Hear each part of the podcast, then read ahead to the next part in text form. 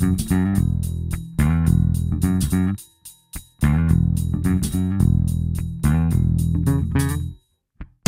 onde é que anda o pi? Nos nossos dias, onde é que nós encontramos o pi? Ora, encontramos em, em muito sítio, não é? Encontramos na engenharia, na geologia, na astronomia, na arquitetura. Eu às vezes digo aos meus alunos que até na jardinagem, porque, Por se, porque se houver um, um jardineiro que seja contratado por uma pessoa que queira um canteiro circular, não é? Ele tem que saber calcular o volume que aquele canteiro vai levar de terra, por exemplo. Ou se quiser eh, colocar uma rede ou uma proteção qualquer à volta de um canteiro circular, então vai ter que saber calcular o perímetro desse canteiro para ir comprar o número certo de metros de rede. Estamos com Ana Coelho no Serviço Público Bloco de Notas que volta à matemática nesta segunda fase. Ana Coelho é licenciada em Matemática e, mais concretamente, é licenciada em Ensino da Matemática pela Faculdade de Ciências da Universidade de Lisboa. É professora do ensino secundário no agrupamento de escolas Gilianes, em Lagos, no Algarve. Professora Ana Coelho, na semana passada foi o Dia Internacional do Pi, o dia 14 de março, que é também o aniversário, uh, seria o aniversário de Albert Einstein, um dos maiores génios do mundo uhum. e da matemática. E é também um pretexto para se falar de matemática. Nós vamos continuar a falar do Pi esta semana. Portanto, é 3,14, 15, 92, 65, 35, 89, 79, 32, 38, 46. Já na outra conversa que tivemos, uh, podíamos ficar ficar aqui eternidades até ao fim das nossas vidas a dizer as casas decimais do pi, mas este é apenas o início de um número muito especial, com uma infinidade, ou seja, sem fim, de casas decimais. O símbolo para pi, que é a tal 16 uhum. letra do alfabeto grego, que no fundo é, são dois tracinhos com um traço em cima, não é? Dois tracinhos uh, verticais Sim. com um traço em cima horizontal. Só começou a ser utilizado em sentido matemático nos últimos 250 anos, o que uhum. não é muito, não é? Se Sim. E como é que começou a ser utilizado?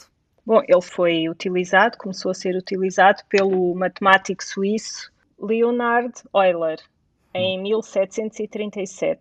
E para quê? Ele utilizou o número porque precisou? Vamos lá ver. Ele utilizou foi o símbolo. Começou, o símbolo em si começou a ser usado nesta altura, porque Sim. o pi, não é? A constante, por assim dizer. O 3,14, 15, etc. Começou a ser já utilizado pelos egípcios e os babilónios já há muito tempo, muito, muito, muito, não é?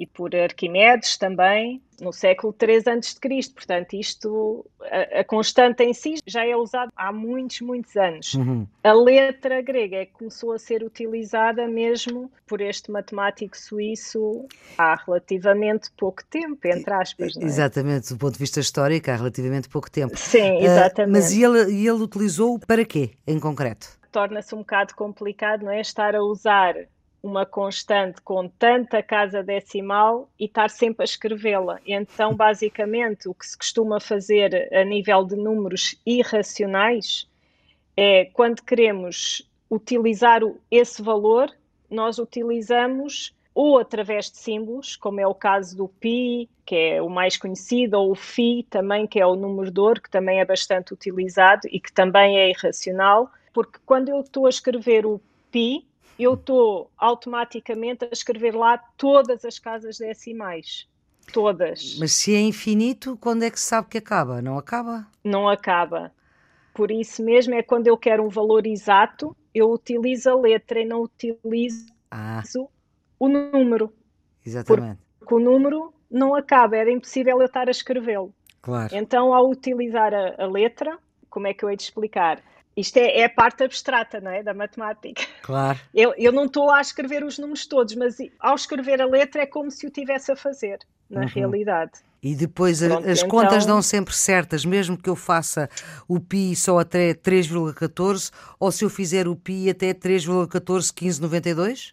A conta dá sempre uh, certa? É, certa, certa. Se estivermos a falar de unidades, dá. Porque é assim, quando, quando temos um número irracional, Quanto maior for o número de casas que nós utilizemos para fazer os cálculos, mais eh, Afinada. verdadeiro não é? se torna o resultado final. Não é? Uhum. Ou seja, o erro é menor. Agora, Normalmente, o que é que nós fazemos na escola? No quinto e sexto ano, não vamos estar a dizer aos miúdos pequenos para porem não sei quantas casas decimais. Então, dizemos logo que o pi é 3,14. Pronto. E é esse, normalmente, é esse o valor que eles usam Muito sempre bem. que querem calcular áreas de circunferências ou perímetros. Agora, quando chegamos ao terceiro ciclo e secundário, nós começamos por dizer aos alunos que ok, 3,14 é uma aproximação do número π, mas nós agora temos que ser um bocadinho mais rigorosos. Então, quando nós damos a aproximação de 3,1415 uhum. ou 3,1416, mais ou menos, ou então dizemos aos alunos, como agora usam a calculadora, então quando fizerem o cálculo na calculadora, imaginemos que tinham que multiplicar o π por 3. Então eles vão ao símbolo π da calculadora e põem esse símbolo e depois multiplicam por 3. Ou seja, no fundo, eles estão a utilizar o número todo. Exatamente. Então aí a aproximação já é muito mais bem mais real. Bem mais real. O que não quer dizer que se for assim um cálculo assim a grosso não, não se possa fazer 3,14, não é? Uhum. Uh, não há assim um erro gigantesco, mas se estivermos a falar de uma construção de uma casa ou de uma ponte, ou quanto mais casas decimais, melhor, não é? Claro, claro que sim. Continuando ainda na história, professora Ana Coelho, se viajarmos até 250 antes de Cristo, portanto estamos a falar há muito, muito tempo, como é que Arquimedes calculava o valor do pi? é assim, não havia calculadoras, não é? claro, por isso é que. Pronto. E os cálculos demoravam anos e anos a serem feitos à mão e era um trabalho intensivo, não era uma coisa que demorasse umas horas só. Então, o que ele fazia era, ele começou por calcular o perímetro de dois hexágonos. Hum. Um dos hexágonos era inscrito na circunferência, ou seja, estava dentro, hum. e a hum. circunferência tocava em todos os seus vértices e outro hexágono, com os lados um bocadinho maiores, que estava circunscrito à circunferência, ou seja, a circunferência tocava no centro de cada um dos seus lados. Uhum. Então, o que é que eles faziam? Calculavam o perímetro destes dois hexágonos e depois iam aumentando o número de lados do polígono e viam que esses dois perímetros, do inscrito e do circunscrito, cada vez se aproximava mais de 3,14. Hum. Ou seja, aproximava-se cada vez mais do pi, na realidade, de uma constante, que eles nessa altura não lhe chamavam pi, não é? Era, era um número e eles acharam isso interessante. Ptolomeu, por exemplo, usou essa mesma técnica e chegou a um polígono com 720 lados ou seja, chegou uma aproximação de pi de 3,1416, que para aquela altura era assim brutal, espetacular, não é? Genial, brutal, como diriam hoje os alunos. calculadoras, é, era uma vida de, claro, de trabalho. trabalho. E o Ptolomeu Sim. que foi muito importante para fazer os mapas, não era? Sim. Ora bem, e onde é que anda o pi? Nos nossos dias, onde é que nós encontramos o pi? Ora, encontramos em, em muito sítio, não é? Encontramos na engenharia, na geologia, na astronomia, na arquitetura. Eu às vezes digo aos meus alunos que até na jardinagem, porque, Por se, porque se houver um, um jardineiro que seja contratado por uma pessoa que queira um canteiro circular, não é? Hum. Ele tem que saber calcular o volume que aquele canteiro vai levar de terra, por exemplo. Ou se quiser eh, colocar uma rede ou uma proteção qualquer à volta de um canteiro circular, então vai ter que saber calcular o perímetro desse canteiro para ir comprar o número certo de metros de rede. Isto assim numas Portanto, coisas mais O jardineiro básicas. tem que saber o pi. É verdade. Tem que saber trabalhar com o pi. Porque Exatamente. uma coisa é saber que é 3,14, 15 ou 16. Outra uhum. coisa é depois saber fazer cálculos com ele. Exatamente, exatamente.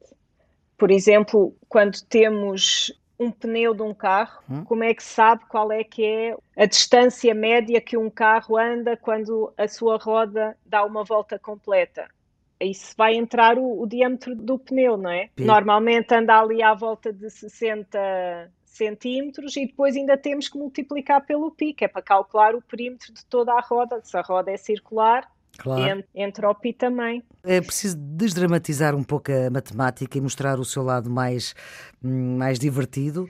E uh, aqueles que estudaram o Egito ficaram fascinados porque a grande pirâmide de Gizé parece aproximar-se do Pi, porque a altura vertical da pirâmide tem a mesma relação com o perímetro da sua base, como o raio de um círculo tem com a sua circunferência. Isto é assim? Uhum. Sim, é verdade. Portanto, também. até para os historiadores, para os arqueólogos, egiptólogos, o Pi é uhum. é importante. Essa, essa relação que eles fizeram também tem importância, por exemplo, quando se estuda a semelhança de triângulos não é? Porque eles falam aí da altura da pirâmide, não é? A altura Exatamente. vertical da pirâmide tem a mesma Exatamente. relação com o perímetro da sua base. Ou seja, essa experiência também é, é uma experiência engraçada, porque a questão que se põe aí é como é que eles vão medir a altura da pirâmide, a altura vertical da pirâmide? Eles não poderiam pôr uma fita métrica não, desde não... o vértice até cá abaixo, não é? Então como é que foi? É, essa demonstração está baseada na semelhança de triângulos e com a inclinação dos raios do Sol. Por exemplo, eles colocaram uma estaca uhum. junto da pirâmide, não é? E o Sol, desde que nasce até que se põe, não é?